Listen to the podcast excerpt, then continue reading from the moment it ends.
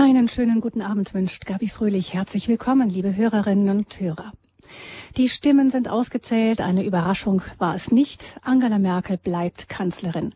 Für die CDU haben nach derzeitigem Stand der Auszählung rund 33 Prozent der Wähler gestimmt.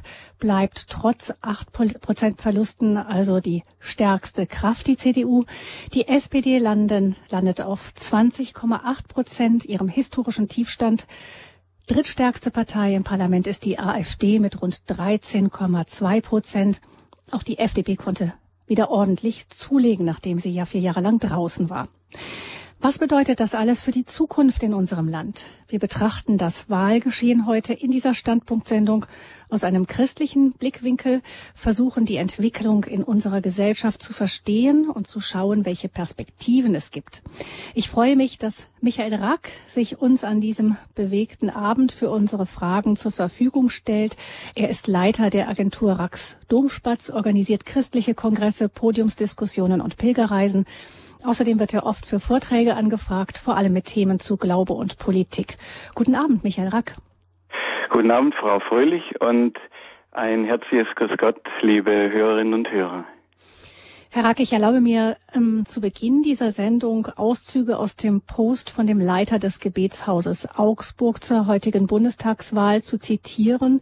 Johannes Hartl hat dazu vor der Wahl geschrieben, in wenigen Stunden wird es Jubel und Empörung, Erleichterung und Entsetzen, jede Menge Beschuldigungen und Selbstlob geben. Millionen von Menschen werden Gewählte verwünschen, Wähler als übelwollende Idioten bezeichnen, sich wegen politischer Meinungen entfreunden und die Zukunft in düsteren Farben zeigen. Wer sich an alledem gerne beteiligen möchte, kein Problem. Ich persönlich habe da keine Lust drauf. Beweisen kann ich es zwar nicht, doch ich bin davon überzeugt, dass Worte Macht haben zum Guten und zum Bösen. Die Bibel nennt das Segnen. Damit sage ich nicht, dass jedem das Ergebnis der Wahl gefallen wird, sondern ich sage, dass die Gewählten jetzt unser Gebet und segnende Worte brauchen, keine Hasstiraden.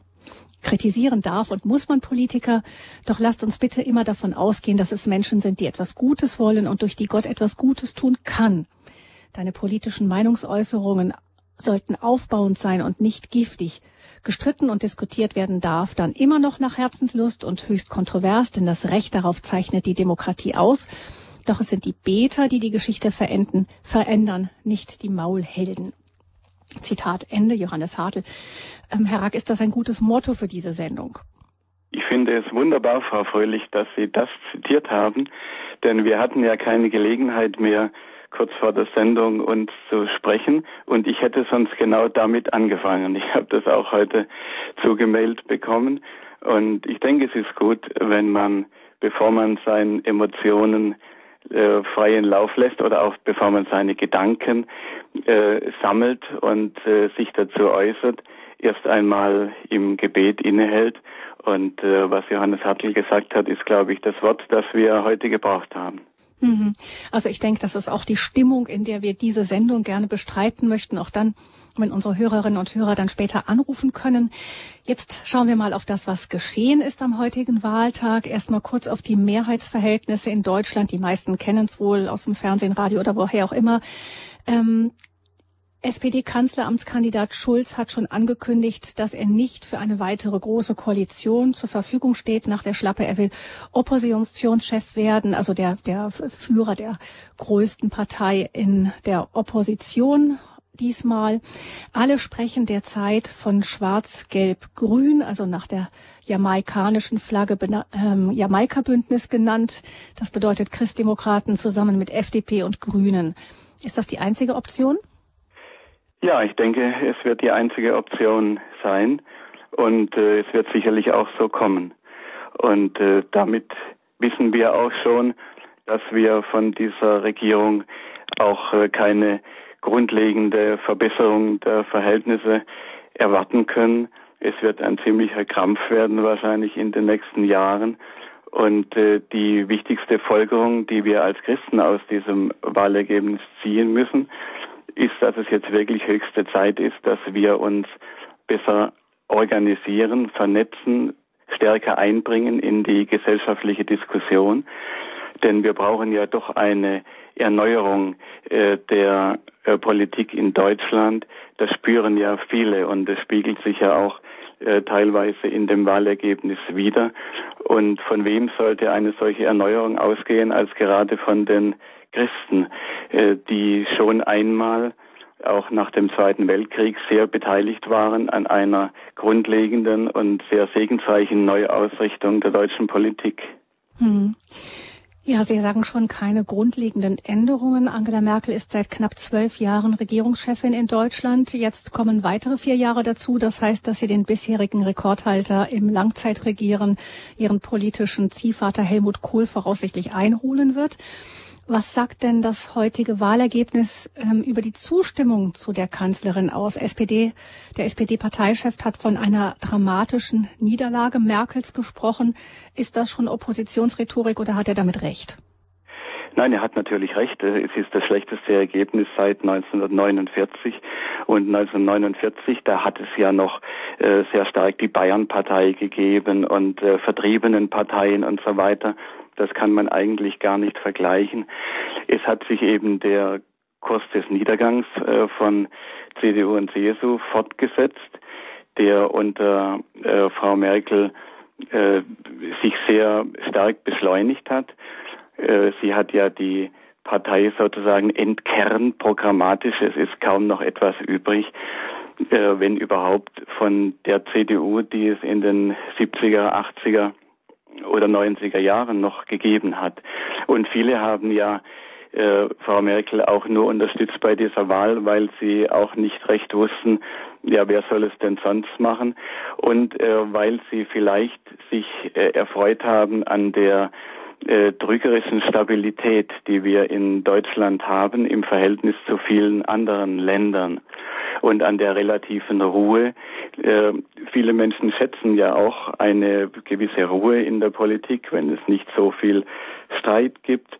Und äh, Frau Merkel hat es natürlich über äh, viele Jahre hinbekommen. Aber die Frage ist, um welchen Preis?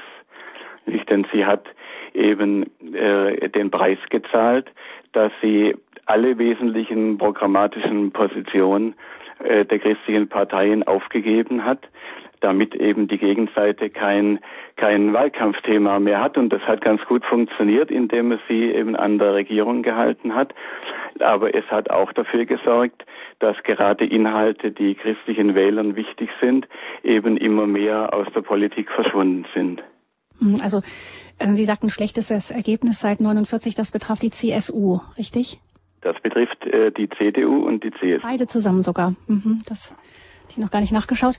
Ähm, ja, das ist also ein, dann ist dieser Wahlsieg wahrscheinlich nur einer, weil es mit der SPD nur noch schlechter aussieht.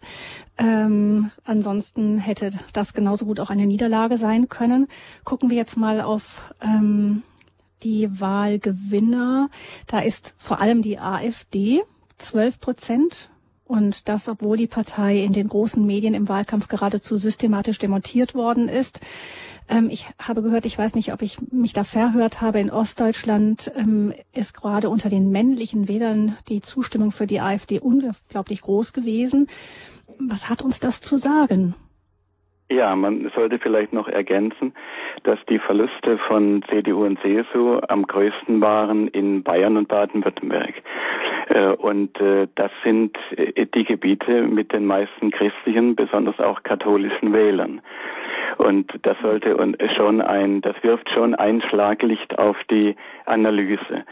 Nun haben viele Menschen die AfD gewählt, äh, aus unterschiedlichen Gründen. Vor allem eben deswegen, weil in wesentlichen Fragen, die die Menschen eben als wesentlich angesehen haben, äh, sie keine Möglichkeit mehr gehabt haben, bei einer der Bundestagsparteien sich programmatisch wiederzufinden. Das betrifft zum einen natürlich die Frage der Zuwanderung und damit verbunden die Frage der Kriminalität. Da hat sich ja Ungeheures ereignet. Und äh, erst kurz vor der Wahl äh, kam ja heraus, dass also sogar in Bayern, wo die Sicherheitslage relativ äh, gut ist im Vergleich zu anderen Bundesländern, äh, ja die Zahl der Sexualstraftaten sich in diesem Jahr um 50 Prozent erhöht hat. Und das hat die Menschen natürlich schon erschreckt. Ist aber nicht nur die Frage der Zuwanderung, sondern auch die, die Entwicklungen in der Familienpolitik Jetzt viele Eltern sind äh, massiv aufgeschreckt durch das, was sich in den Schulen äh, vieler Bundesländer tut. Äh, Stichwort Gender, was heute zu Recht auch äh, eigentlich als ein Thema äh, vorgesehen war äh, für diese Sendung. Und das sind große Entwicklungen, die nachhaltig äh, Grund äh, zur Sorge geben, äh, wenn wir an die Zukunft unserer Kinder und Enkel denken. Und in all diesen Fragen und noch einigen anderen mehr, denken wir an den Zerfall Europas, äh, zum Beispiel, der ja nur unter der Decke äh, gehalten worden ist, jetzt bis zur Bundestagswahl. Die Probleme äh, sind ja nicht wirklich verschwunden mit Griechenland und äh, mit anderen Ländern. Ja, und äh, da sich die äh, Bundestagsparteien in diesen Fragen äh, nicht wesentlich unterschieden haben, äh, wollten eben viele Menschen auch ihren Protest ausdrücken, indem sie eine andere Partei wählen, die eben gerade in diesen Fragen Flagge gezeigt hat.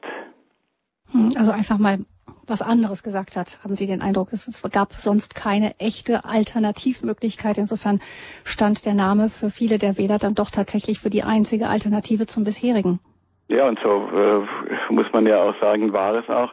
Man muss natürlich damit rechnen, dass äh, die Abgeordneten, die jetzt gewählt worden sind äh, für die AfD in, in, den Deutschen Bundestag, äh, das ist natürlich ein sehr bunter Haufen, wie das übrigens bei den Grünen in der Anfangszeit äh, nicht weniger der Fall war.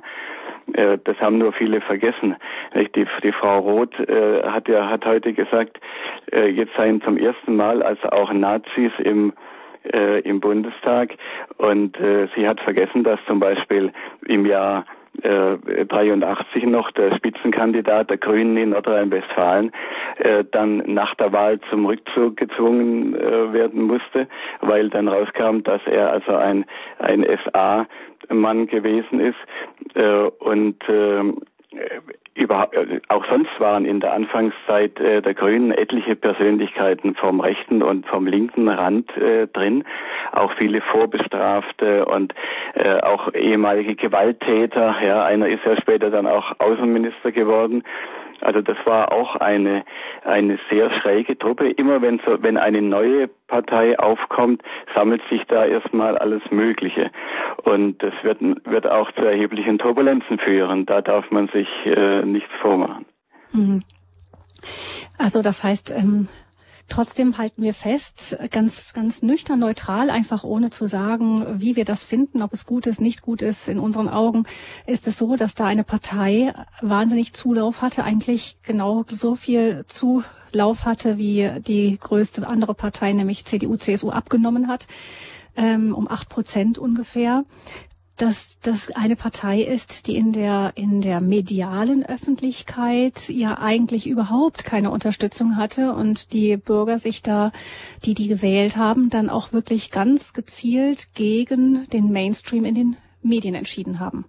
Ja, und äh, ich würde fast sagen, wenn wir das jetzt nur auf diese äh, Behandlung äh, der Partei in den Medien, die Sie zu Recht ansprechen, ähm, wenn wir nur mal das betrachten, dann ist es eigentlich eine äh, nicht ungesunde Reaktion.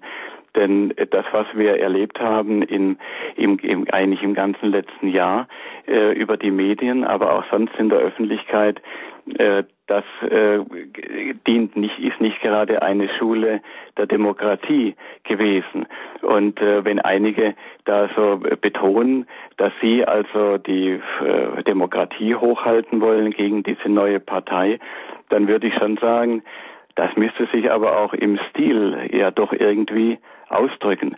Es ist zum Beispiel heute äh, nicht möglich, dass die AfD irgendwo in einer Gastwirtschaft einen Raum bekommt, weil dann ein Sturm sondersgleichen losgeht und die Wirte sich nicht mehr trauen. Äh, zum Teil äh, Einzelne haben ihre Existenz verloren, weil sie nichts anderes gemacht haben, als dieser Partei einen Raum zu geben, wie anderen auch. Mhm. Äh, und äh, was die Medien veranstaltet haben, wir, wir, beklagen ja die Einseitigkeit äh, der Medien, äh, nicht nur in Bezug auf die AfD, sondern es ist eine, eine generelle sehr ungute Entwicklung, dass die gesellschaftliche Diskussion äh, so äh, so einseitig über die Medien betrieben wird. Und das hat auch einen, einen nachvollziehbaren Grund, äh, nämlich äh, den, dass, wie man aus Umfragen weiß, aus Untersuchungen weiß, etwa 40 Prozent der äh, Journalisten den Grünen nahestehen äh, und äh, ungefähr 10, 12 Prozent äh, CDU, CSU. Und es ist eine vollkommen andere äh, Verteilung als im Durchschnitt der Bevölkerung. Und da hat sich eine ungute äh, Mentalität entwickelt, äh, den Bürger zu bevormunden, ihn zu erziehen äh, in, in bestimmten Richtungen. Und das verärgert die Menschen, das weiß man ja aus den Umfragen äh, sehr stark, äh, keineswegs nur mit Bezug auf die AfD, äh, sondern in vielen anderen Fragen auch. Hm. Ja, wenn man aber bei einer Partei nun wirklich Bedenken hat, was die Rechtsstaatlichkeit angeht, das ist ja das, was eigentlich immer die Begründung angeht. Es wird von rechtsradikalen Nazis gesprochen. Das sind ja eigentlich wirklich antirechtsstaatliche ähm, Gruppierungen. Ähm, wie wäre denn dann ein korrektes Vorgehen? Nämlich, man muss ja, wenn denn nun sich wirklich sehr bedenkliche Tendenzen in einer, in der Politik äh, durchzusetzen beginnen, auch die Möglichkeit haben, irgendwie einzuschreiten. Ja, nun, äh, einzuschreiten. Also zunächst einmal in der Demokratie entscheidet ja äh, der Wähler. Und äh, die demokratisch korrekte Art, mit Parteien umzugehen, ist, dass man mit ihnen normal diskutiert. Äh, wenn man wissen will, wie das einigermaßen funktioniert, muss man nur in unser Nachbarland äh, nach Österreich schauen. Und das sollten wir sowieso tun äh, an diesem Abend, äh, denn da ist die Entwicklung eine völlig andere. Äh, ich verfolge sehr, wir sind also, wir wohnen nicht äh, weit von der Grenze entfernt zu Vorarlberg, äh, die Verhältnisse in Österreich. Und da findet, findet ja auch in ein paar Wochen eine Wahl statt. Und wenn Sie die Diskussionen dort verfolgen, auch äh, in den Medien, dann sind die wesentlich fairer als bei uns. Da diskutiert äh, links mit rechts. Da alle Spitzenkandidaten der Parteien haben jeweils ein Duell, immer einer gegen einen, jeder gegen jeden. Von den Parteien, die einigermaßen eine Chance haben, ins Parlament zu kommen. Und äh, da wird, äh, werden die unterschiedlichen Standpunkte doch sehr fair ausdiskutiert. Und äh, wer beurteilt denn, welche Partei nun äh, besonders äh, rechtsstaatsfeindlich ist und welche nicht? Also wenn wir mal anschauen, dass vollkommen normal diskutiert wird mit der Partei, die sich heute die Linke nennt, die im Wesentlichen die SED ist, die bis zur äh, Wende äh, diktatorisch in Ostdeutschland regiert hat. Wieso geht man mit dieser Partei, was ich übrigens richtig finde, äh, normal um in den Diskussionen und äh, mit einer anderen äh, Partei, die jetzt von einer anderen Seite herkommt, äh, versucht man ähm, ja, den Diskurs möglichst äh, zu unterbinden. Also ich glaube, dass die, dass es keine keiner guten demokratischen Kultur entspricht, äh, wie mit dieser äh, neuen Partei umgegangen worden ist. Äh, und das hat im Grunde die AfD ja nur größer gemacht. Also wenn man sie klein halten will, dann soll man die, äh, die Sorgen und Anliegen ernst nehmen und äh, den Bürger eben davon überzeugen. Das gilt für alle Parteien nach rechts und nach links. Äh, und äh, wir brauchen also keine Zensoren, auch in den Medien, äh, die uns als Bürger erzählen, welche Fragen für uns wichtig sein sollen und welche nicht. Und wenn ich das noch ergänzen darf, wenn wir nach Österreich schauen, da ist auch die politische Entwicklung eine ganz andere. Und es ist doch ein sehr vergleichbares Land. Während hier äh, Frau Merkel äh, acht äh, Prozent äh, verloren hat, äh, hat die österreichische Volkspartei, die äh, schon ziemlich niedergegangen war, die Schwesterpartei eigentlich von äh, CDU und CSU, nachdem sie den jungen Außenminister Sebastian Kurz äh, zu ihrem Vorsitzenden gewählt hat, einen Aufschwung genommen in den Meinungsumfragen von über zehn Prozentpunkten, liegt jetzt an der Spitze. Und es ist sehr wahrscheinlich, dass die äh, ÖVP mit äh, Herrn Kurz die nächste Regierung führt. Und da müsste man doch einmal äh, schauen, äh, was macht, was hat er denn anders gemacht? Was hat denn die ÖVP anders gemacht als CDU und CSU in Deutschland. Hm. Also Sie plädieren dafür, dass man ähm, statt äh, irgendwelche Sperrzonen zu verhängen über ähm, mit irgendwelchen Schlagworten und Namen ähm, bedachte Parteien, dass man eine Inhalte wirklich in eine offensive inhaltliche Diskussion geht. Ansonsten ist es ja auch so, dass der Verdacht entsteht, dass man inhaltlich nicht viel entgegenzusetzen hat und dann versucht, den anderen deswegen mundtot zu machen. Ganz genau. Und der Verdacht ist ja auch entstanden. Übrigens wäre das eine große Aufgabe auch für die äh, kirchlichen Organisationen, nicht für Verbände wie äh, Kolping, KAB und so weiter, wenn sie äh, politische Diskussionen vor den Wahlen durchführen mit den Kandidaten am Ort, äh, dann eben diese Diskussionskultur äh, vorzuführen und äh, zu zeigen, wie man es eigentlich gerne haben möchte. Dann auch wirklich alle relevanten Kräfte einladen und äh, mit ihnen in einer Weise zu sprechen, die ihre Anliegen ernst nimmt. Denn äh, es ist ja auch ein bisschen eine selbsterfüllende Prophezeiung, wenn ich immer nur auf einer äh, Seite rumhacke und sie für radikal und extremistisch und alles Mögliche erkläre, äh, dann macht man sie ja damit nicht unbedingt äh, äh, gemäßigter und äh, friedlicher, sondern die Art und Weise, wie man diskutiert, hat ja auch schon einen Einfluss darauf, wie sich die politischen Verhältnisse entwickeln und wie sich die Parteien entwickeln. Man gibt ja extremistischen Kräften, die es zweifellos äh, in der AfD gibt, aber auch anderswo, denen gibt man ja nur Nahrung, indem man eben nicht auf die Anliegen eingeht, die viele Bürger bewegen. Und gerade das wesentliche Anliegen, äh, was ja in den letzten Wochen im Wahlkampf erst durchgebrochen ist, man wollte das ja ziemlich unter der Decke halten, das wesentliche Anliegen der Frage der Identität. Wie soll unser Land aussehen? Äh, was ist das Wesentliche äh, an unserer Kultur, was wir erhalten wollen oder vielleicht sogar neu beleben wollen. Äh, was ist denn dieses Land, in dem wir gut und gerne leben? Was ist denn das Gute, äh, was uns gerne äh, hier leben lässt? Das zu definieren äh, und entschlossen in diese Richtung zu gehen, dass wir auch auch diese Kultur erhalten. Äh, das ist doch das, was, die, was viele Menschen mit Recht äh, bewegt und äh, wo die Leute ganz gut gesehen haben, äh, dass das die entscheidende Zukunftsfrage ist. Und im Grunde haben sich ja die äh, Bundestagsparteien mehr oder weniger dieser Diskussion äh, verweigert. Hm. Und ähm, Herr Rack, können wir davon ausgehen, dass es, wenn es dann wirklich bedenkliche Kräfte oder eine sehr bedenkliche Entwicklung gibt, in einer Partei, dass es dann auch noch ähm, die Möglichkeit gibt, mit rechtsstaatlichen Mitteln dann tatsächlich vorzugehen. Ja, selbstverständlich. Also zunächst einmal wird der Wähler dafür sorgen, äh, dass diese äh, Tendenzen dann nicht ins Kraut schießen.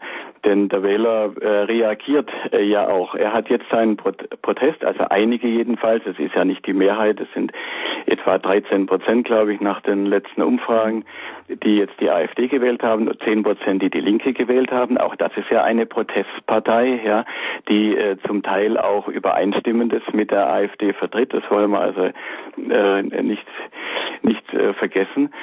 Also äh, diese äh, diese äh, Parteien äh, sind jetzt gewählt worden, weil der Wähler etwas zum Ausdruck bringen wollte. Äh, und wenn sie nun sich nicht bewähren in den Parlamenten, dann wird der Wähler auch wieder die Konsequenzen ziehen. Der Rechtsstaat ist nur dann gefordert, wenn jemand Straftaten begeht. Und äh, da wird er hoffentlich funktionieren, so wie er noch einigermaßen bei uns funktioniert, wenn auch äh, äh, mit mit schon schon mit gewissen Schwächen, ja. Aber da hätte ich jetzt also wirklich keine Bedenken. Hm. Deutschland jetzt nach der Wahl ist unser Thema in dieser Standpunktsendung. Wir wissen, es gibt ähm, eine Kontinuität gegenüber den letzten zwölf Jahren. Bisher hat die CDU unter Kanzlerin Merkel zweimal in einer großen Koalition regiert und einmal zusammen mit der FDP. Welche Entwicklung hat Deutschland unter dieser langen Regierungszeit genommen? Das ist jetzt sicher interessant zu analysieren, damit wir dann auch den Blick nach vorne richten können. Wir können dabei nicht alle Bereiche der deutschen Gesellschaft ansprechen. Also wir konzentrieren uns auf die, die für Christen nicht ganz neutral sind, wozu wir als Christen eine von unserem Glauben geprägte Meinung haben oder zumindest haben sollten. Ähm, wir werden dann eine kurze Musik jetzt hören und dann weitersprechen mit Michael Rack, dem Leiter der Agentur Racks Domspatz.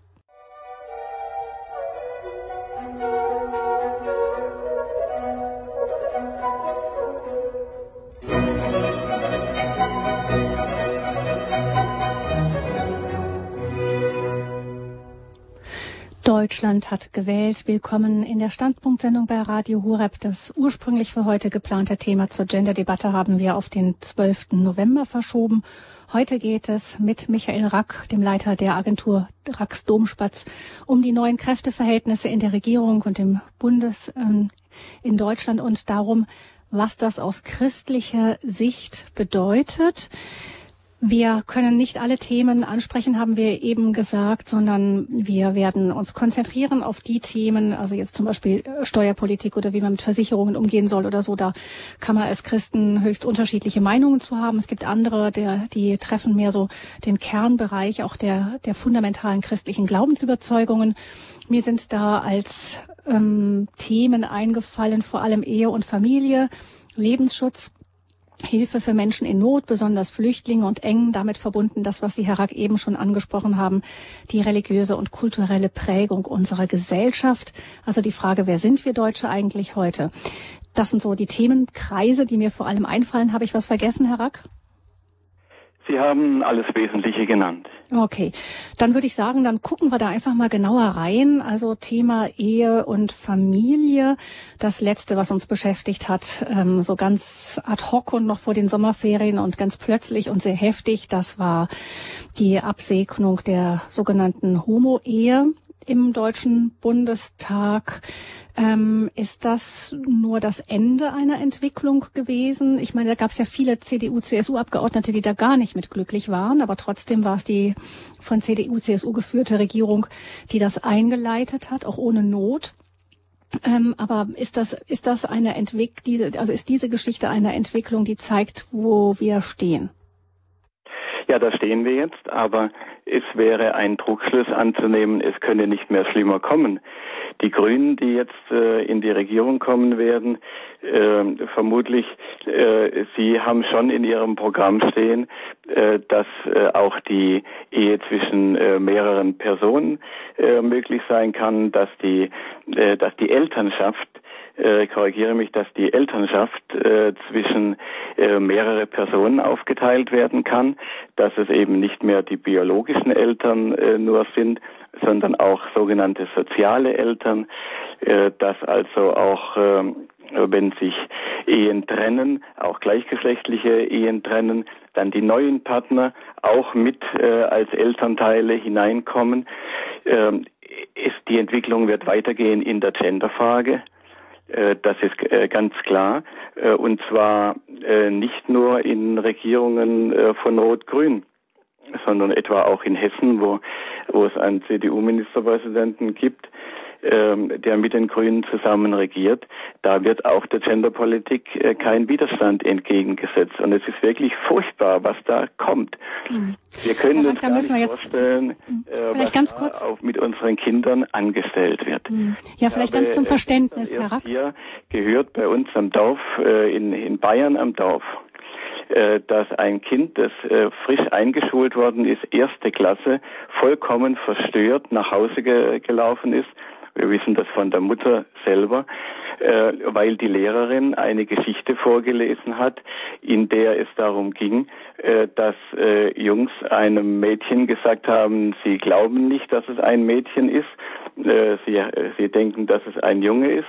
Und äh, als sie dann sich geweigert hat, äh, dieses anzuerkennen, dann hätten sie, hätte sie am Ende ihr, ihre Hose ausziehen müssen oder hätte sie ausgezogen, um eben zu beweisen, dass sie doch ein Mädchen ist.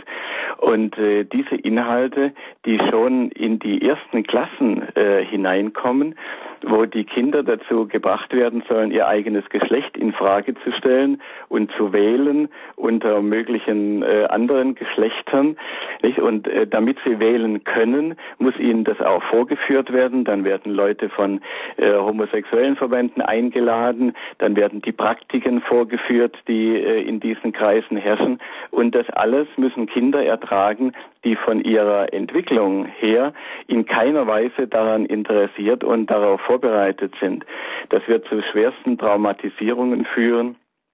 Und wenn wir dazu noch sehen die anhaltende Bewegung, äh, die Mütter von den Kindern zu trennen, sie möglichst frühzeitig äh, in Arbeit zu schicken, äh, dann können wir für die Zukunft da nur Schlimmes ahnen. Also die, die, es ist keineswegs so, dass wir da am Ende der Fahnenstange angekommen sind. Und es ist auch nicht so, dass wir von einer Regierung äh, von CDU, FDP und Grünen erwarten können, äh, dass sie an dieser Entwicklung etwas ändert. Und da müssen wir Christen jetzt wirklich die Konsequenz auch wieder aus diesem Wahlergebnis ziehen, die wir schon länger hätten ziehen sollen, dass es höchste Zeit ist, dass wir uns stärker in die äh, Diskussion einbringen. Mhm. Wir haben viel zu sagen, gerade wenn es um die Frage der Identität äh, Deutschlands geht und Europas. Wer könnte da mehr dazu sagen äh, als wir Christen? Aber wir müssen natürlich auch Bescheid wissen und wir müssen den Mut haben und das Rückgrat, äh, in diesen Fragen wieder anzutreten. Und wir, äh, wir müssen uns jetzt wirklich endgültig klar machen, dass es uns niemand abnehmen wird. Hm.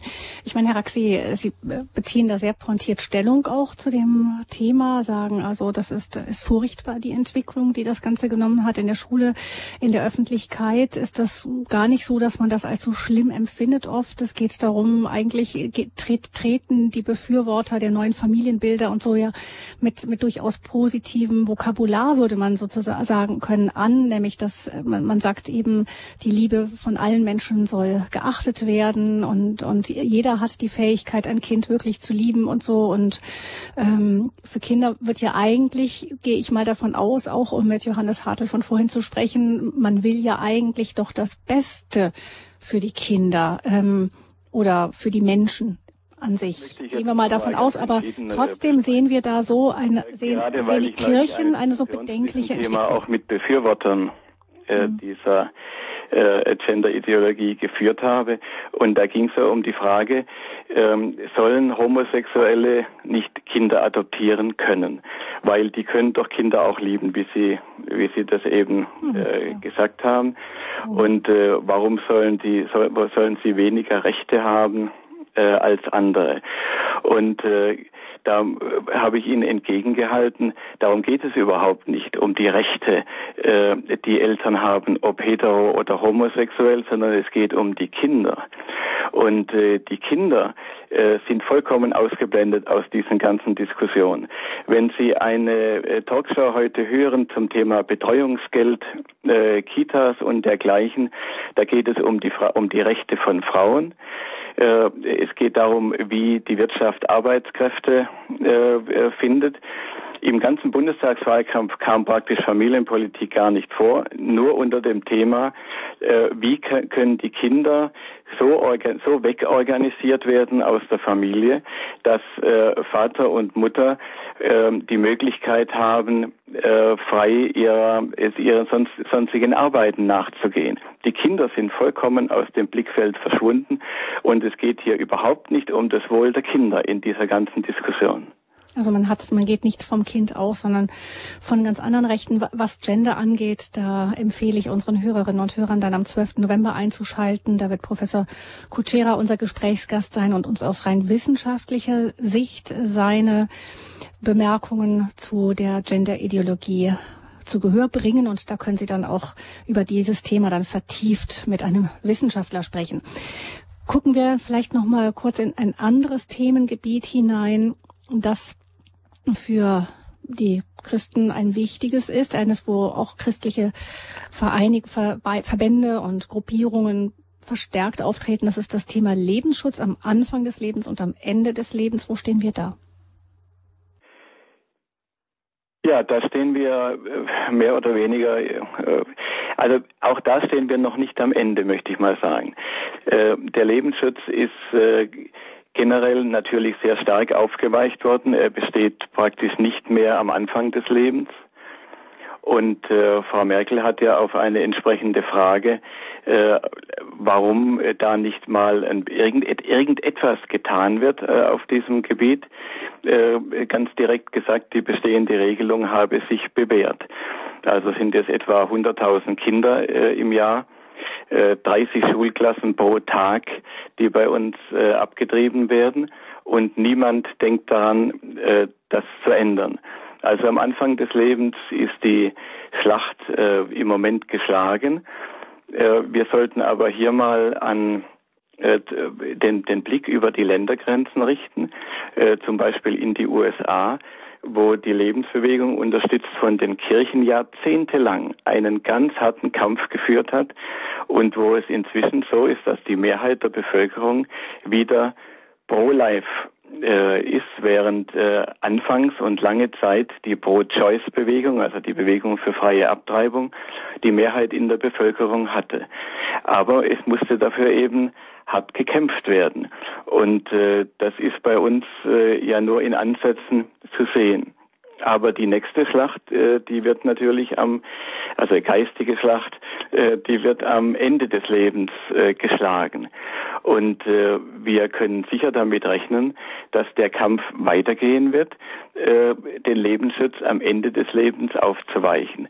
Natürlich unter dem Banner äh, der Selbstbestimmung und äh, des selbstbestimmten Todes, Recht auf einen eigenen Tod, äh, wird das propagiert, aber es wird darauf hinauslaufen, dass die äh, Rechtsstellung des Menschen, wenn er alt und gebrechlich geworden ist, äh, sehr stark angetastet wird und äh, dass äh, die äh, dass versucht wird, das gesellschaftliche Klima weiter in diese Richtung zu bringen, äh, dass der Mensch eben, wenn er äh, auf, auf die Hilfe anderer angewiesen ist, wenn er nicht mehr leistungsfähig ist, dann eben von selber äh, rechtzeitig den Schlussstrich zieht.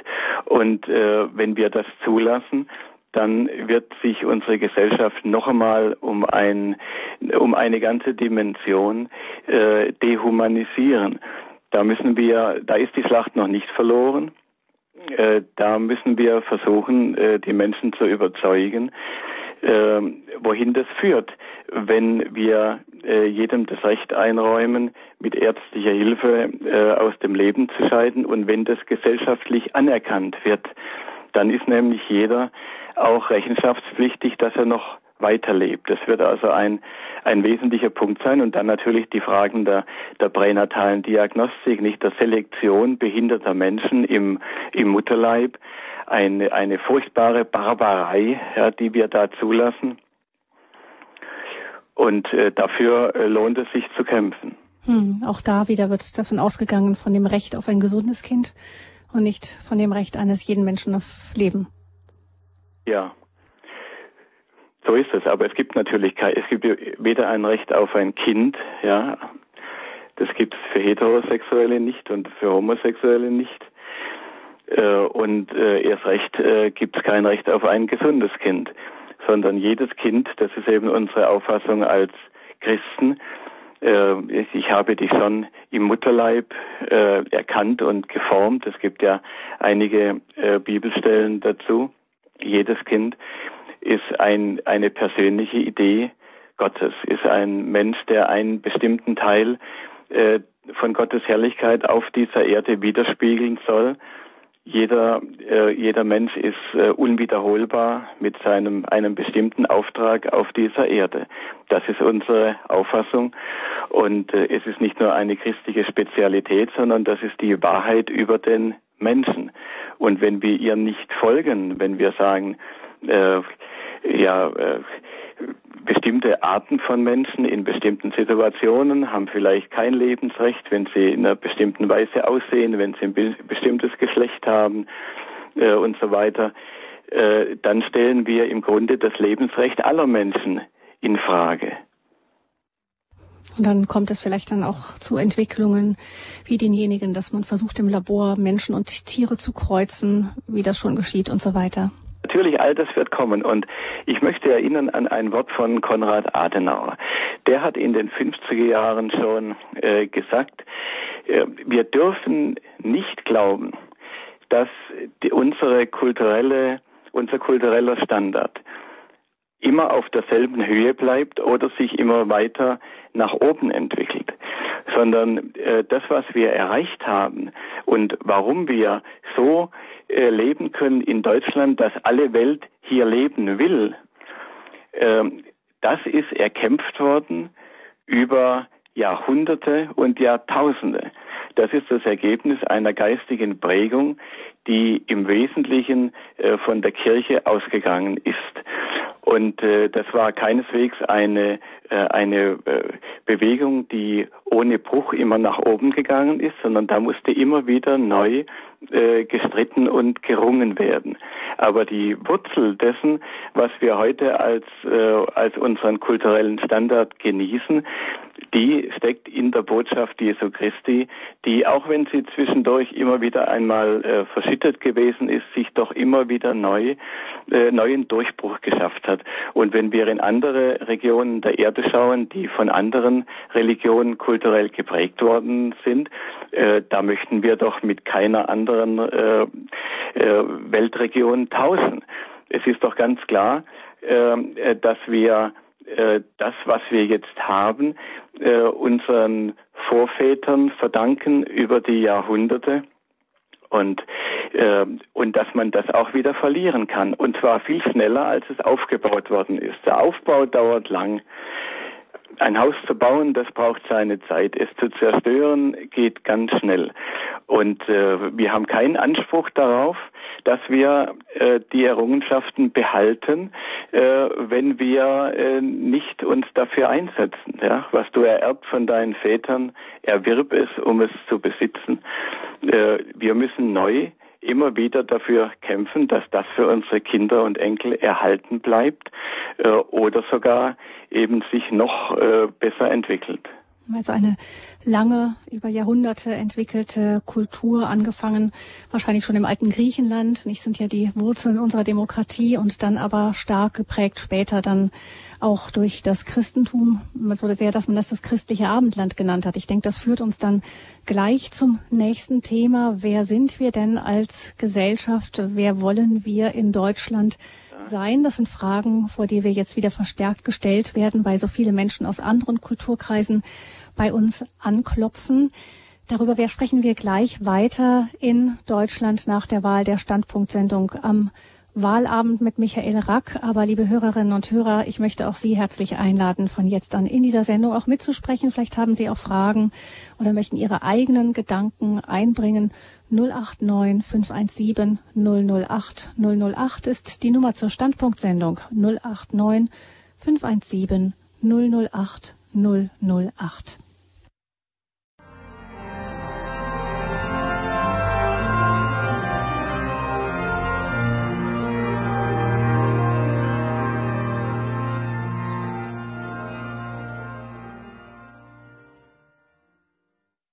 Die Bundestagswahl hier in dieser Standpunktsendung bei Radio Horeb. Unser Gast ist der Leiter der Agentur Rax Domspatz, der christliche Kongresse, Podiumsdiskussionen und Pilgerreisen organisiert und sich viel mit Themen zu Glaube und Politik beschäftigt, seit Jahrzehnten die Politik beobachtet. Michael Rack und 089 517 008 008 das ist die Nummer zu dieser Sendung, die als erstes Herr Böhlmeier gewählt hat. Er ruft uns aus Eichstätt an. Ich grüße Sie. Guten Tag. Ja, guten Abend. Äh, ich wollte was zur sozialen Frage sagen. Für mich war es bei dieser Wahl die soziale Frage das Ausschlaggebende. Und das ist mir jetzt in der Diskussion sowohl in der Politik, mhm. also in den Medien, aber auch jetzt hier in dieser Standpunktsendung einfach zu kurz gekommen. Ja, äh, bitteschön. Soziale Fragen gehen uns alle an.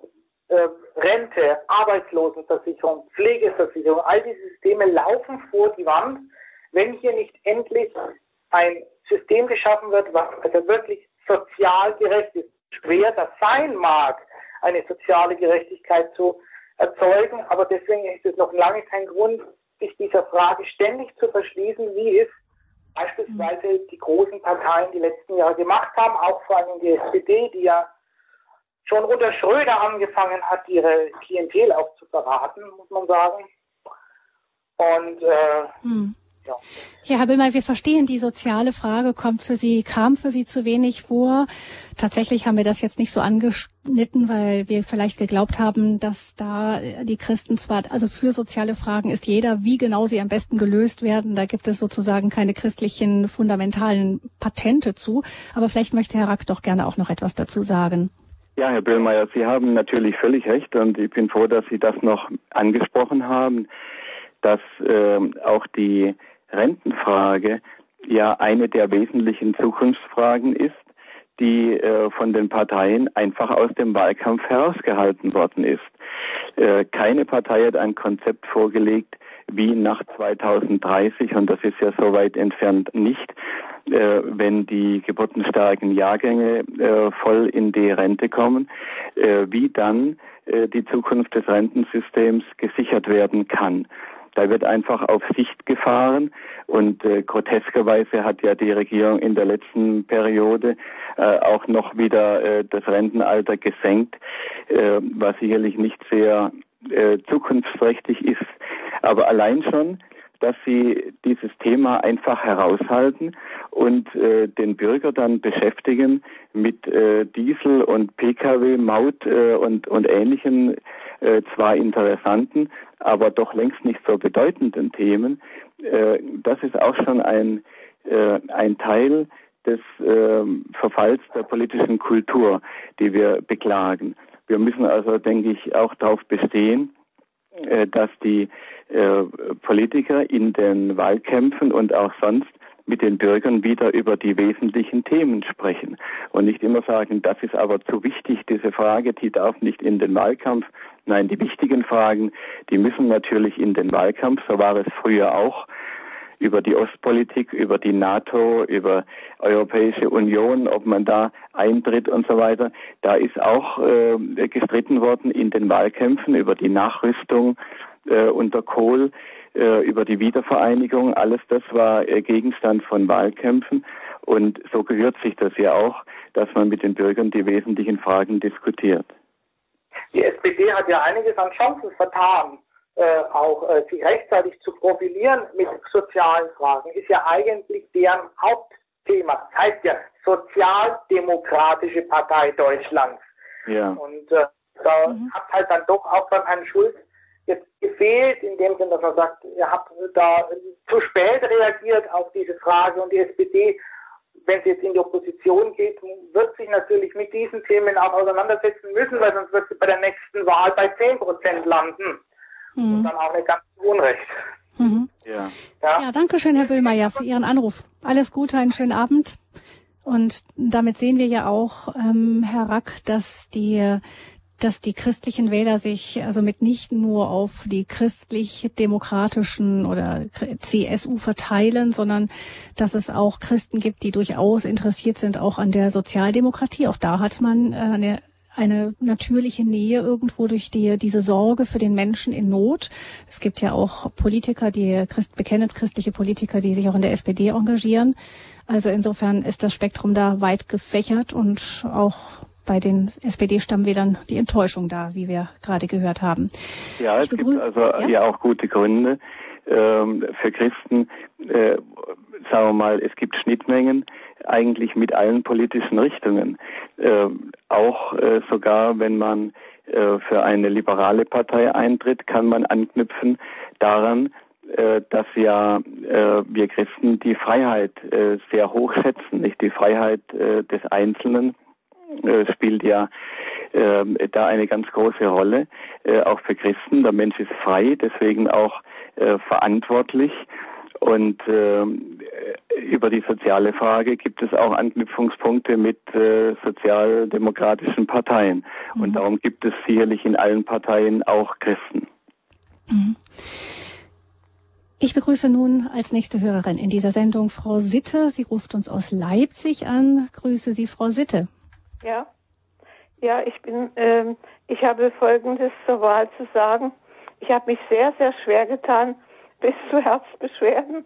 Und zwar geht es darum, Ehe für alle, weil doch die CDU, CSU einfach äh, größtenteils für die Ehe für alle zugestimmt hat. Da kann Frau Merkel nicht dafür. Also ich, ich mag Frau Merkel, aber das hat mich im Gewissen so berührt. Mhm. Ich dachte, das kannst du vor Gott nicht verantworten. Mhm. Und dann kam, also Bekannter hat mich dann mit dem Rollstuhl äh, hingefahren, also weil ich körperbehindert bin, oder zum, zur Wahl und ich habe dann die AfD gewählt, obwohl mhm. ich das Programm auch nicht, äh, ich habe kein Fernsehgerät, ich will es auch nicht.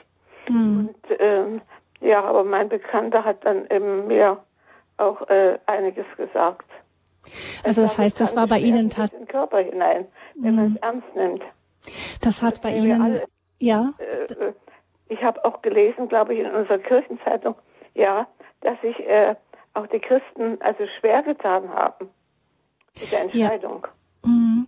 Ja, Frau Ditte, ich höre, dass Sie haben, also das war bei Ihnen offensichtlich eine klare Protestwahl auch gegen eine Entscheidung in einem fundamental christlichen Thema, nämlich der Frage der Ehe, Verbindung von Mann und Frau, geht für Christen in die Schöpfung, in den Ursprung mit zurück, mit der Genesis als Mann und Frau geschaffen.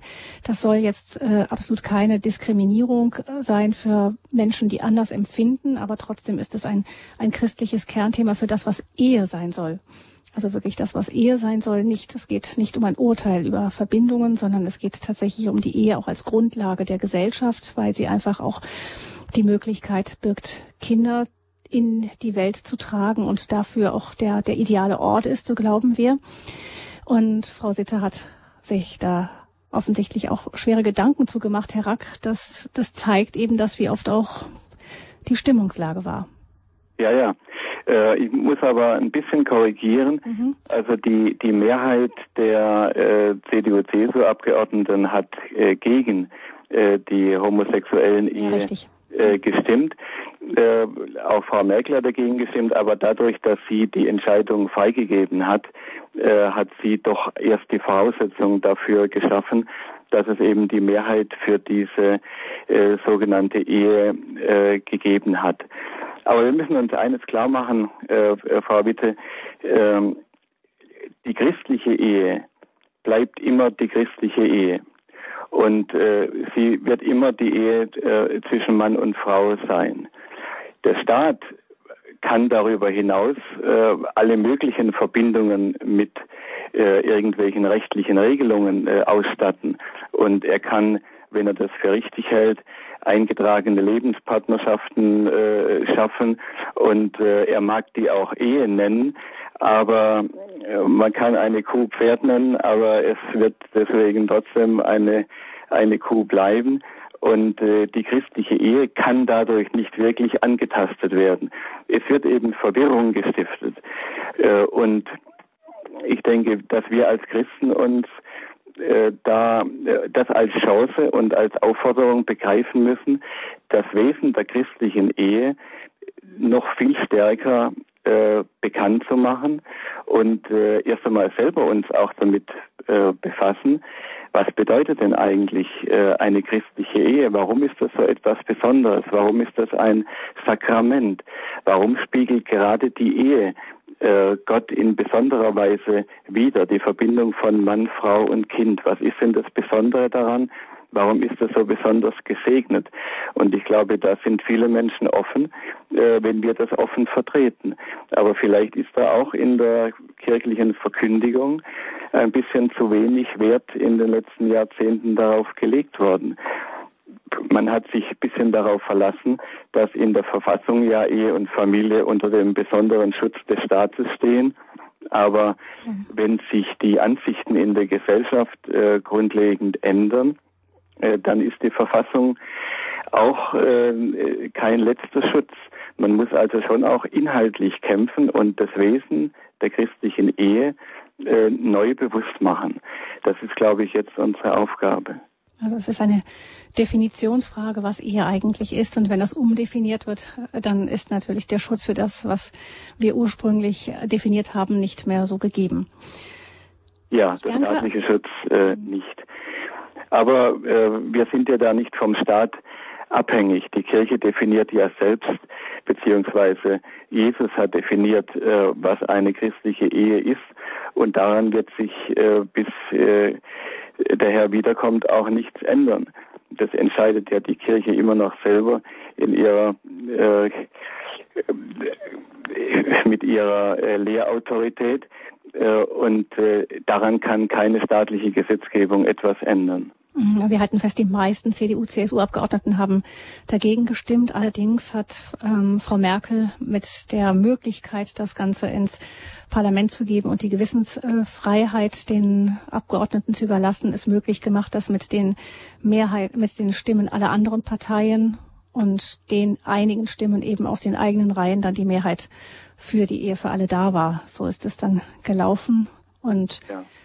Das wäre nach Ansicht von unserer Hörerin nicht nötig gewesen. Alles Gute Ihnen nach Leipzig und ich begrüße nun Herrn Hager. Er ruft uns aus Radolfzell. Guten Abend, äh, hier ist Walter Hager aus Radolfzell.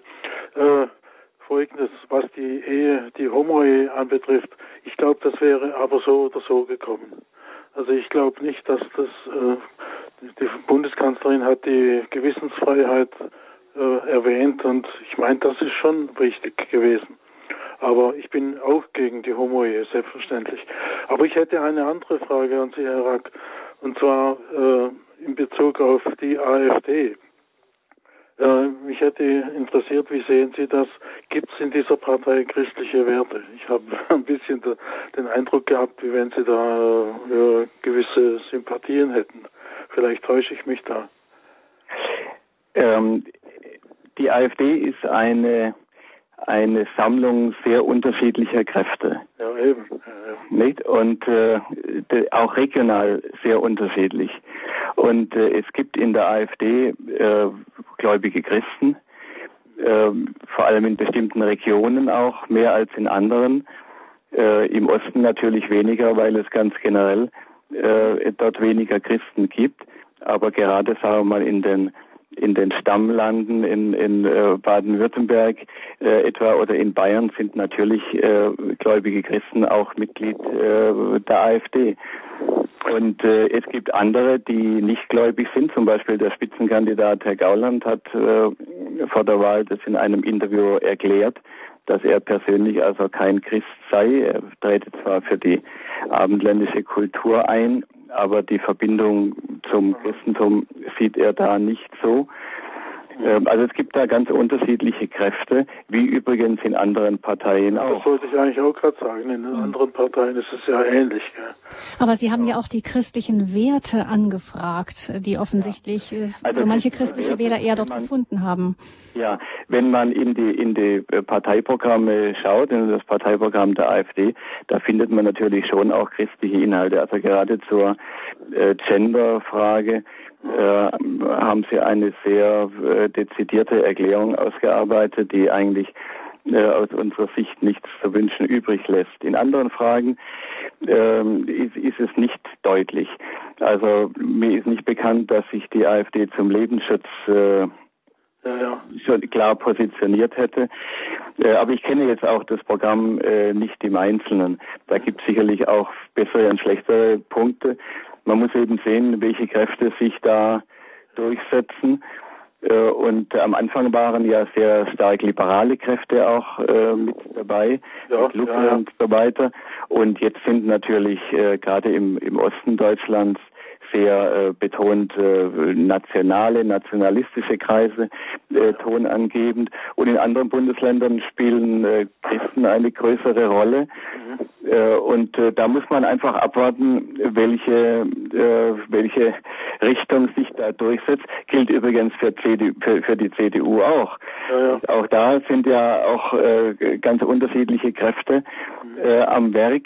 Und äh, es gibt da durchaus äh, dezidierte Christen auch immer noch unter den Abgeordneten, nicht wenige, wie auch die Abstimmung zur äh, Homo-Ehe äh, gezeigt hat. Aber es gibt ja. auch ganz andere möchte die Partei in eine andere Richtung ziehen wollen.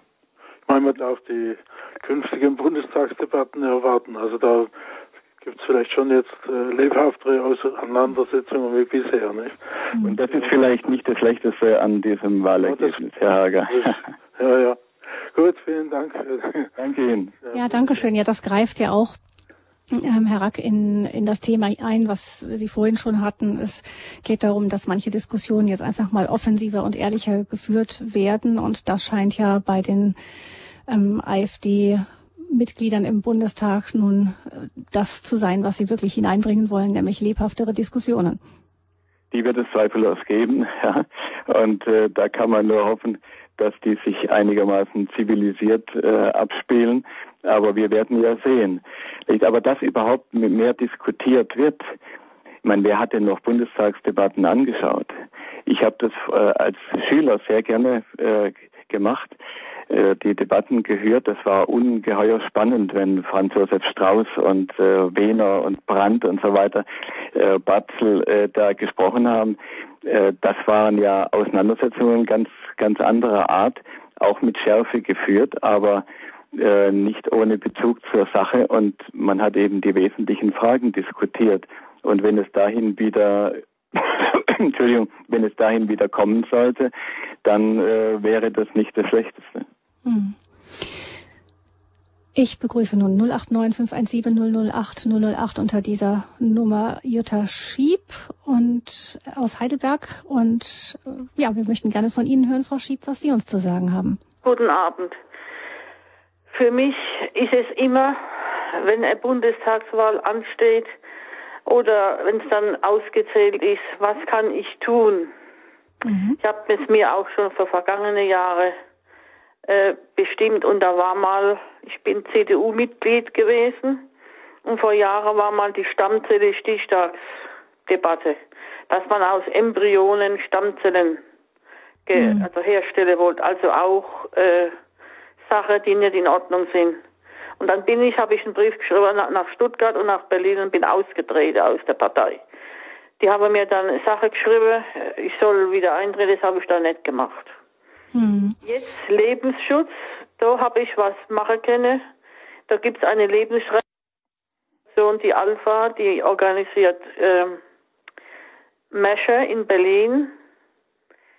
Und da habe ich einer schwangeren Frau äh, finanziere ich die Austragung ihres Kindes, dass sie aus, äh, sagen wir mal, aus finanziellen Gründen das Kind auf die Welt bringen kann.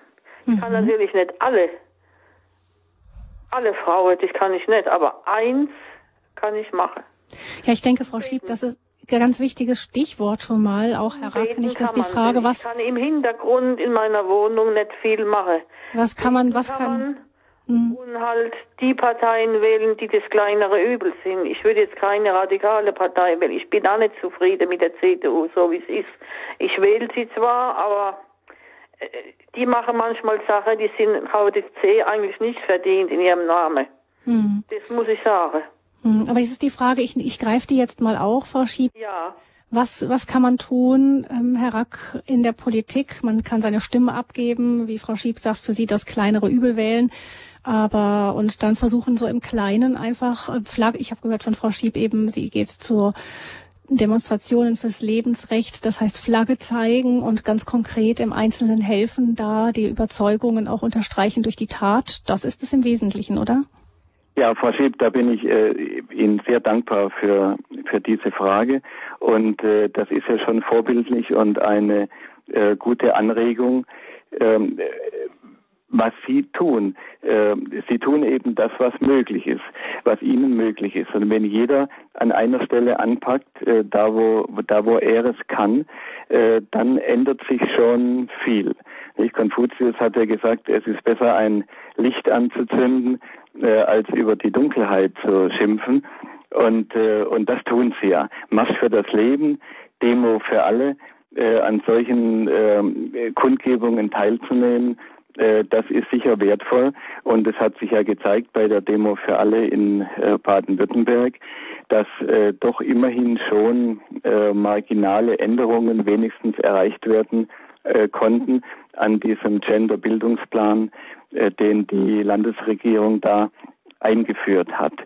Ich also wusste gar nicht, dass in Baden-Württemberg so eine Demo war. Das, das sieht man abends nicht bei der Tagesschau. Ja, so ist es. Ja. Darüber wird eben nicht berichtet. Das, wird nicht berichtet und die Demo in Berlin, ich kann da nicht selber hin, das geht gar nicht mit meinen kranken Füßen, aber ich kann die Leute unterstützen, die dort hingehen. Ja. Nur das bringen sie auch nicht in, den, in der Nachrichten. Und wenn sie die, wenn der, wenn der Marsch in Berlin ein paar hundert gewesen, auch wenn es 7000 waren, äh, so ist das eben. Aber wir müssen daraus die Konsequenz ziehen, äh, dass es eben noch mehr werden müssen, so ja. dass es unüberhörbar wird. Und wenn Sie da jetzt nicht hingehen können und jemand anderen dafür unterstützen, äh, dann tun Sie einfach das, was möglich ist. Und das ist schon mal sehr gut. Vielleicht darf ich noch ein bisschen äh, das Thema erweitern, das Frau Schieb äh, dankenswerterweise da ange, angeschnitten hat. Was kann man denn tun? Also zunächst mal, was uns schon äh, die Heilige Schrift sagt und was auch äh, Papst Franziskus äh, erst vor ein paar Tagen äh, gesagt hat, das Gebet für die Regierenden. Das ist etwas ganz Wichtiges, äh, hat Paulus äh, schon gesagt. Vor allem fordere ich zu Bitten und Gebeten, zur Fürbitte und Danksagen auf, und zwar für alle Menschen, für die Herrscher und für alle, die Macht ausüben, damit wir in aller Frömmigkeit und Rechtschaffenheit ungestört und ruhig leben können.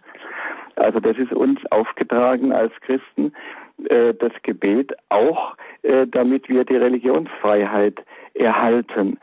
Ähm, das ist das eine. Ähm, was wir noch machen können, das ist in unserer persönlichen Umgebung äh, Zeugnis geben, äh, dass wir unsere Standpunkte nicht verstecken und wir können sicher sein, dass die Menschen auf uns hören. Äh, viele, auch wenn sie das ablehnen, was wir sagen zu einzelnen Punkten, viele achten doch darauf, was jemand sagt, von dem man weiß, dass er oder sie äh, gläubiger Christ ist. Ähm, wir unterschätzen das sehr, äh, aber es gibt Untersuchungen von Allensbach äh, zum Beispiel, die das ganz klar das Ergebnis haben, dass wenn die Menschen sehen, jemand in der Umgebung macht sich viele Gedanken, ist auch ähm, jemand, der eine bestimmte Ethik hat, der einen Glauben hat und den ernst nimmt, dann hört man doch aufmerksam hin, was er oder sie zu den Fragen sagt. Äh, dann müssen wir darauf schauen, dass wir uns mehr untereinander vernetzen, dass wir auch uns nicht nur informieren über die sogenannten Mainstream-Medien, sondern auch über vertrauenswürdige Quellen, äh, über Menschen, von denen wir wissen, dass sie selbst auch äh, gläubige Christen sind, dass sie über viel Sachkunde verfügen. Und da bietet ja gerade das Internet heute äh, viele Möglichkeiten. Äh, das, ist, äh, das sind also Dinge, äh, die jeder tun kann. Und äh, dann gibt es ein äh, darüber hinausgehendes Engagement, das nicht jeder äh, leisten kann, aber äh, doch äh, viele äh, leisten könnten, nämlich sich selber auch äh, einzubringen in die äh, Politik.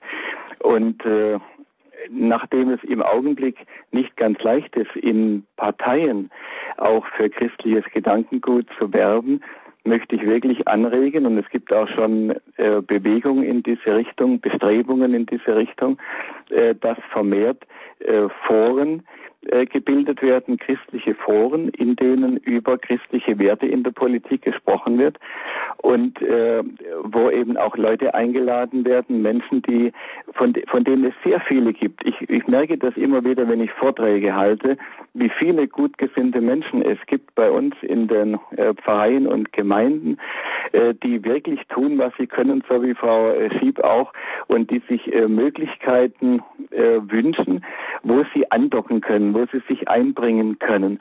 Und warum nicht äh, regelmäßig Kongresse veranstalten, Foren veranstalten, äh, wo mit sachkundigen äh, Leuten aus allen Bereichen gläubigen Christen diskutiert wird, was braucht unsere Gesellschaft, was können wir als Christen einbringen äh, und wie können wir das auch in der Politik durchsetzen.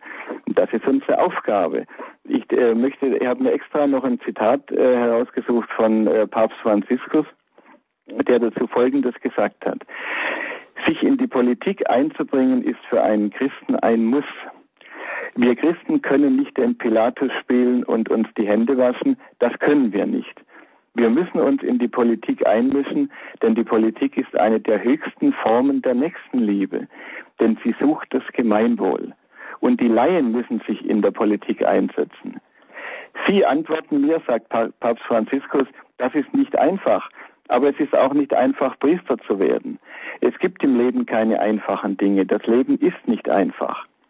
Politik ist ein dreckiges Geschäft, aber ich frage mich, warum das so ist weil sich die Christen nicht im Geist des Evangeliums einbringen. Es ist ein Muss, der Einsatz für das Gemeinwohl ist ein Muss für einen Christen. Und häufig ist der Weg dazu eben die Politik. Es gibt andere Wege, den des Lehrers zum Beispiel. Aber das politische Tun für das Gemeinwohl ist ein wichtiger Weg. Das ist klar, oder? So hat es Papst Franziskus ausgedrückt. Mhm. Und äh, ich möchte wirklich dazu einladen, sich äh, an dieser Initiative, die schon äh, im, im Werden ist, äh, zu beteiligen. Und wenn von unseren Hörern auch der eine oder andere jetzt sagt, da möchte ich aber eingeladen werden, da möchte ich dabei sein, das möchte ich unterstützen, dann äh, äh kann man sich auch gerne da an mich wenden. Hm. Wir werden am Ende die Telefonnummer des Hörerservices durchgeben, wo man auch Ihre Kontaktdaten erfragen kann. Dann möchte ich gerne zu unserem nächsten Hörer kommen. Es ist Herr Answeiler Grüße Gott, Herr Answeiler. Guten Abend. Einen schönen guten Abend. Mehrfach. Genau, ja. Äh, meine Frage wäre, und zwar wurde jetzt viel über Lebensschutz und über die Homo-Ehe auch äh, diskutiert. Ich denke, das ist aus christlicher Sicht sind das keine unrelevanten Themen, also äh, durchaus relevant. Allerdings bin ich der Meinung, dass das soziale, äh, die soziale Gerechtigkeit aus christlicher und aus wenn man aus kirchlicher Sicht vielleicht etwas zu kurz kommt. Äh, ein anderer Hörer hat ja eben schon das Thema mhm. aufgegriffen mhm. äh, und auch durchaus gesagt, dass da ein großes Problem ist. Die SPD hat es zwar mal angesprochen, allerdings hat es im Wahlkampf keine so große Rolle gespielt. Äh, ja, das Thema Rente, da gibt es sicherlich einige Probleme und äh, der Herr Rack hat ja auch eben gesagt, äh, aus der Kirche, äh, aus der Familie, dass da quasi die Kinder rausorganisiert werden und äh, damit beide Elternteile quasi wieder arbeiten gehen und somit die Familie, mm, ja, also als eine mhm. Gemeinschaft, die zusammenlebt, äh, als äh, wo gelebte Nächstenliebe auch erfolgt ja, unterminiert wird, könnte man im Grunde genommen sagen. Das berührt ja auch das Soziale, weil es dann auch darum geht, ähm, um die Finanzierbarkeit auch, nicht? Wenn einer zu Hause bleibt, das berührt dann, berührt dann direkt auch wieder die Familienfragen.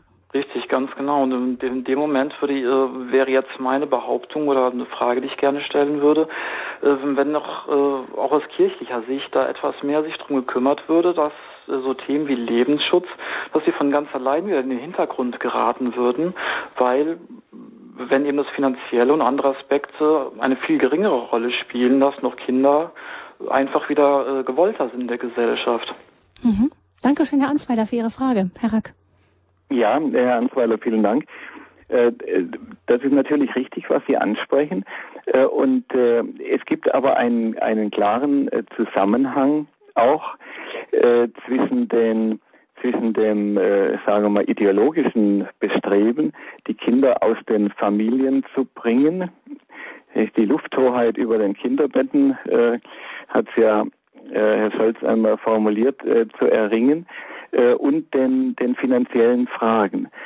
Denn äh, man, es gibt ja auch das Bemühen, das Steuerrecht äh, so zu ändern, und es ist ja zum Teil auch schon in diese Richtung geändert worden, dass eben eine Ehe, bei der einer arbeitet und ein anderer sich um die Kinder kümmert, vor allem eben um die noch kleineren Kinder kümmert, dass das finanziell äh, nicht mehr möglich ist.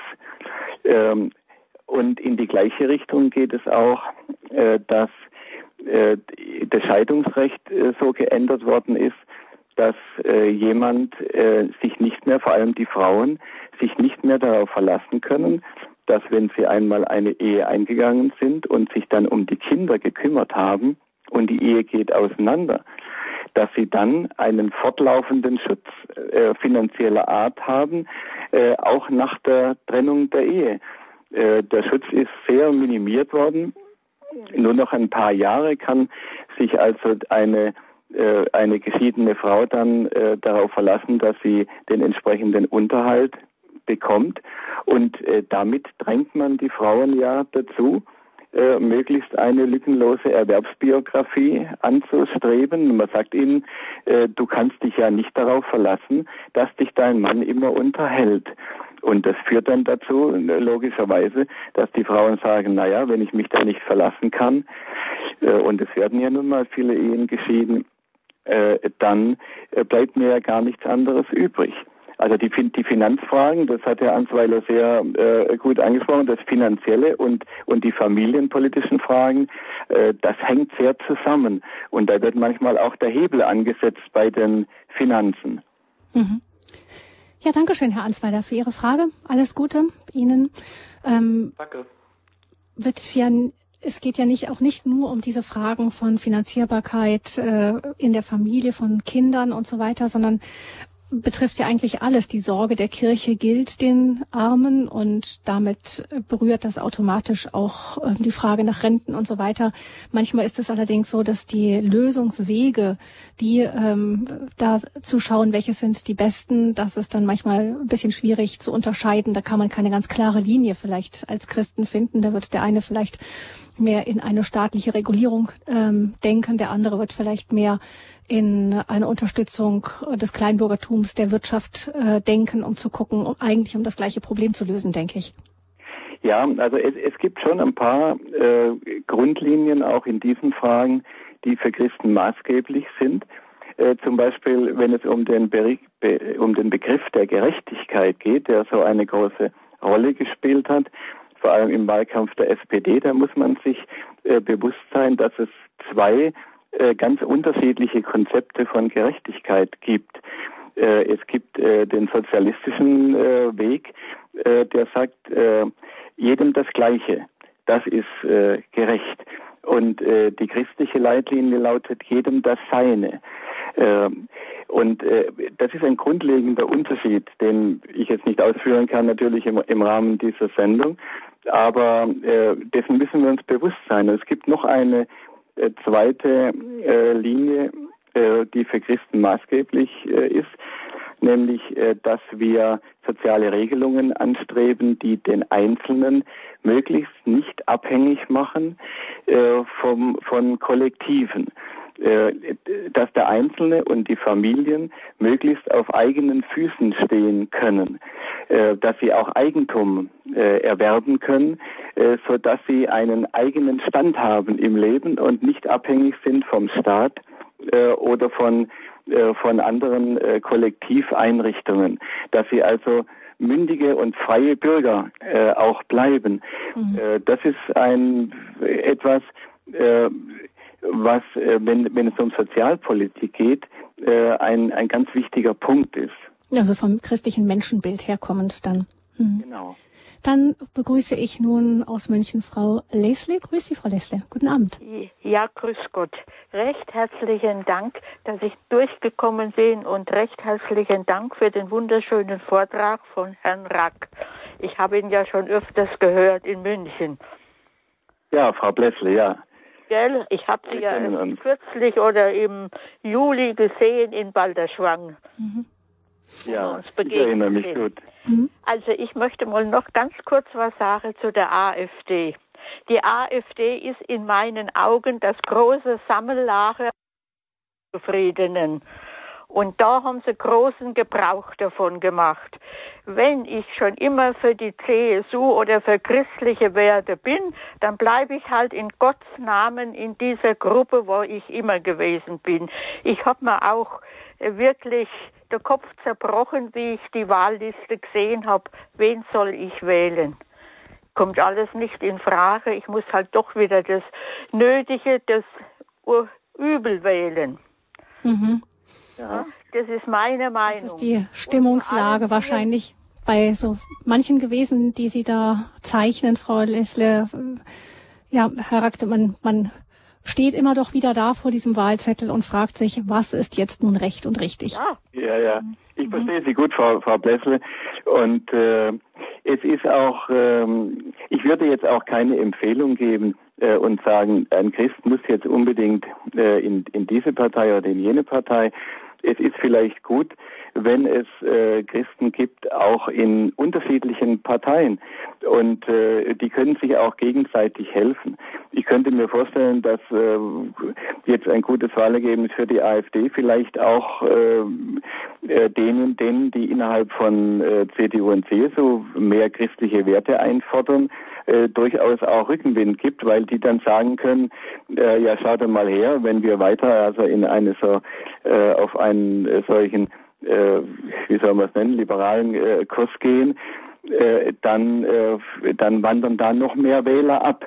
Äh, also das kann sich auch gegenseitig äh, vielleicht äh, befruchten und äh, man ist wir sind auch immer wieder froh über Christen bei den Grünen oder bei der SPD, wenn es um äh, Debatten geht, zum Beispiel zum Thema äh, Sterbehilfe, äh, wo, wo wir ja sehen, dass dann die Linien im Bundestag quer durch die Parteien gehen.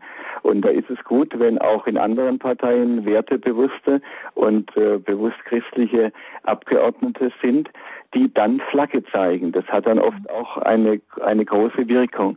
Wir müssen halt immer, wie Frau Blessel auch äh, eher macht, äh, uns sorgfältig überlegen äh, vor jeder Wahl, was wir wählen, ohne Tabus, ja, und mit unserer Vernunft entscheiden, äh, womit können wir jetzt die, die größere Wirkung erzielen.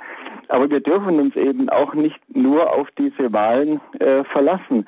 Denn wir, wir können mit dieser Wahl jetzt zum Beispiel äh, nichts Entscheidendes bewegen. Wenn, wenn man AfD gewählt hat, weiß man nicht, äh, was rauskommt und die AfD wird ja auch nicht regieren. Äh, wenn man die CDU wählt, hat man damit auch nichts zur, zur Korrektur ihres Kurses beigetragen.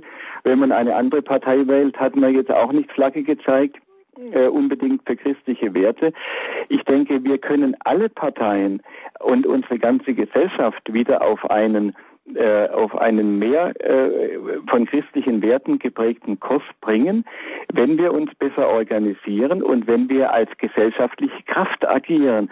Wenn die sehen, wir können die Christen nicht ignorieren, wenn wir Foren bilden, wenn wir auch vor den Wahlen dann äh, die, die Kandidaten der Parteien einladen, äh, und äh, sie konfrontieren mit den Vorstellungen, die wir in die Politik einbringen wollen. Und ich glaube, wir sind da wirklich nicht chancenlos, denn die entscheidende Zukunftsfrage, das ist wirklich die Frage nach der Identität. Mhm. Äh, das haben ja auch die Umfragen ergeben, das sehen auch die, die Menschen so. Äh, und wer sollte besser Antwort geben auf die Fragen nach der Identität äh, unserer christlich-abendländischen Kultur als wir Christen. Und dazu müssen wir ein bisschen mehr lernen auch noch darüber, äh, müssen wieder sprachfähiger werden. Das ist auch eine Aufgabe der katholischen Erwachsenenbildung. Ja, äh, man muss da nicht nur Weinproben äh, veranstalten äh, oder äh, heimatkundliche Vorträge, sondern man kann sich durchaus auch dieser Fragen annehmen und man wird sehen, so ist es jedenfalls auch bei bei uns äh, in unserer Pfarrei, äh, wie viele äh, Menschen da kommen zu solchen Themen. Das interessiert wirklich und da hat die Kirche und haben wir Christen also große Aufgaben. Herr Rakter, das ist ja auch ein Thema, das ist jetzt nur noch ganz am Schluss kurz Thema. Bei uns in der Sendung war allerdings im Wahlkampf sehr großes Thema.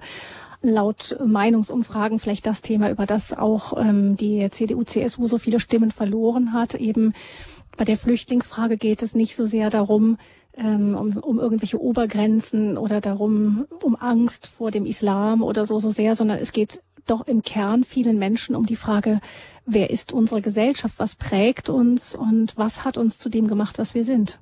Ja, genau. Und das müssen wir ja nun ganz dringend beantworten, denn äh, wenn wir äh, so viele Zuwanderer integrieren wollen, äh, die aus dem islamischen Kulturkreis kommen, dann müssen wir ja erst einmal wissen, wo hinein wollen wir sie denn integrieren?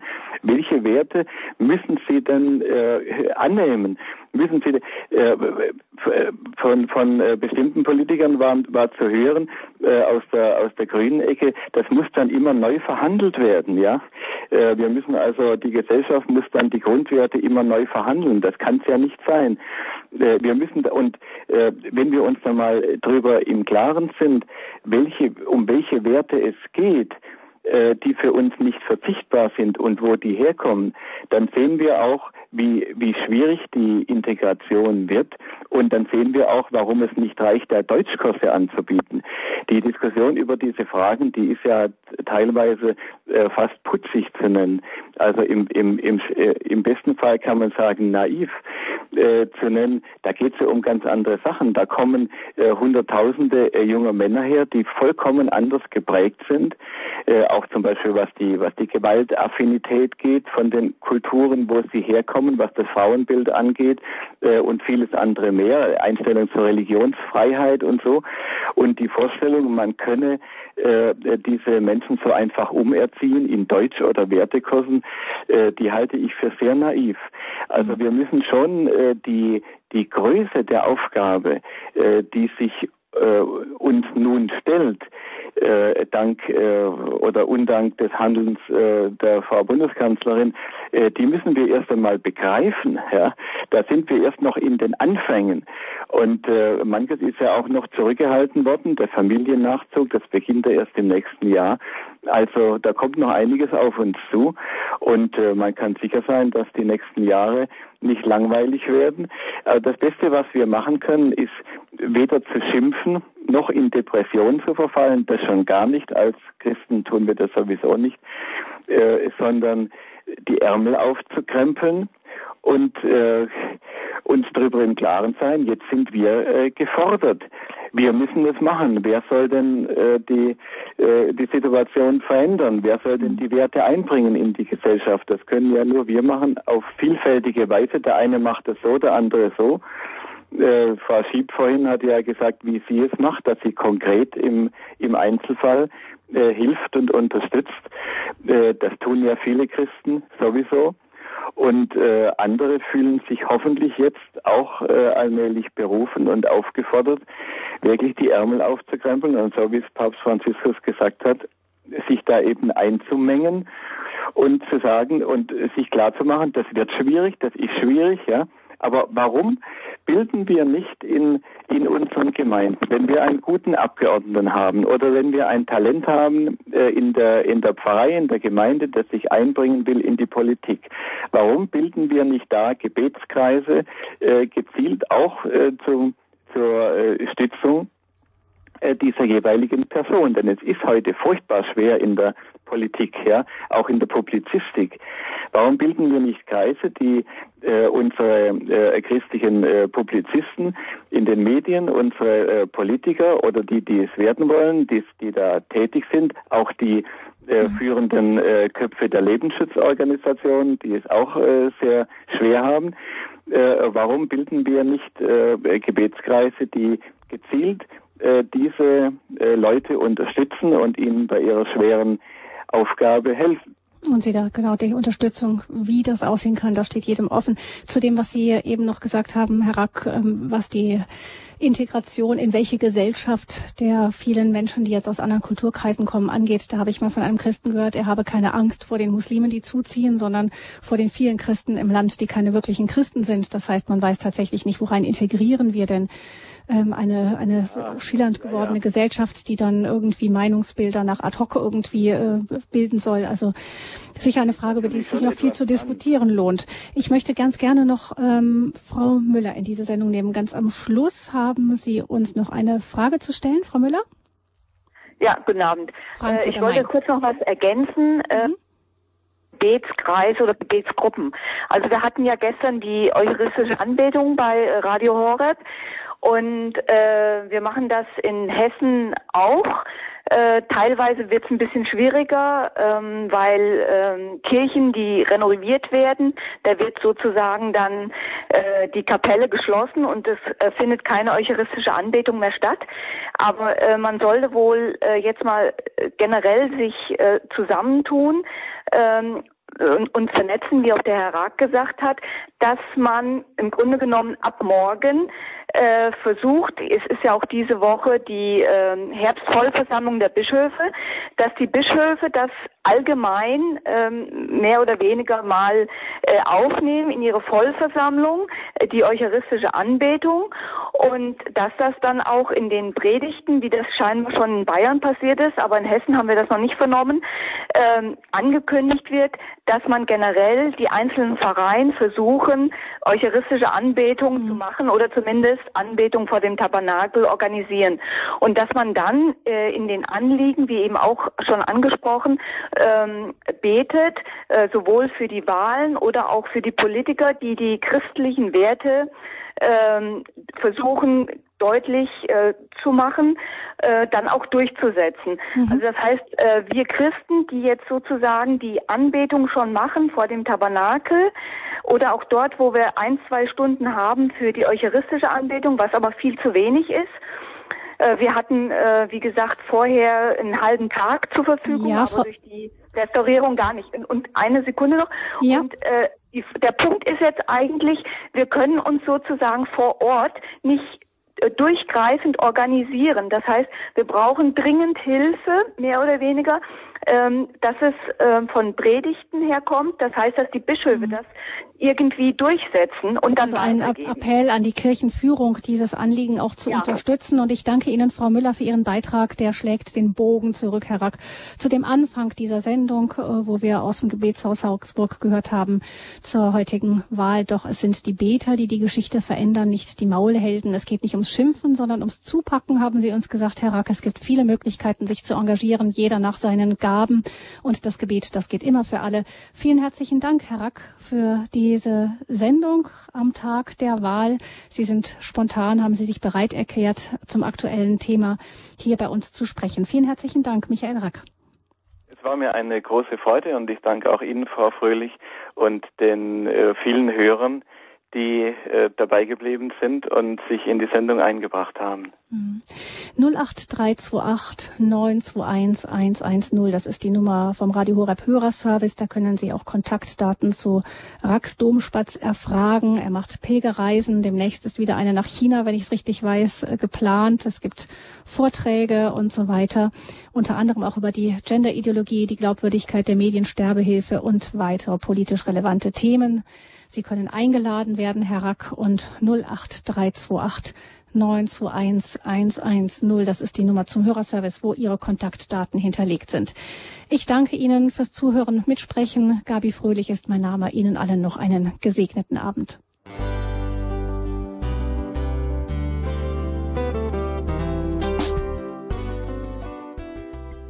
Liebe Zuhörerinnen und Zuhörer, vielen Dank, dass Sie unser CD- und Podcast-Angebot in Anspruch nehmen. Wir freuen uns, dass unsere Sendungen auf diese Weise verbreitet werden. Dieser Dienst ist für Sie kostenlos. Für uns ist er allerdings mit einem nicht unerheblichen finanziellen Aufwand verbunden. Deshalb sind wir für jede Spende dankbar. Alle Bankverbindungen unserer Spendenkontos können Sie über unsere Homepage horeb.org unter dem Menüpunkt Spenden einsehen. Dort besteht auch die Möglichkeit, online zu spenden natürlich nach den neuesten Sicherheitsstandards. Sie können diese Informationen auch bei unserem Hörerservice unter der Telefonnummer 08328 921 110 erfragen. Ich wiederhole die Rufnummer 08328 921 110. Vergelt's Gott für Ihre Unterstützung. Ihr Pfarrer Kocher.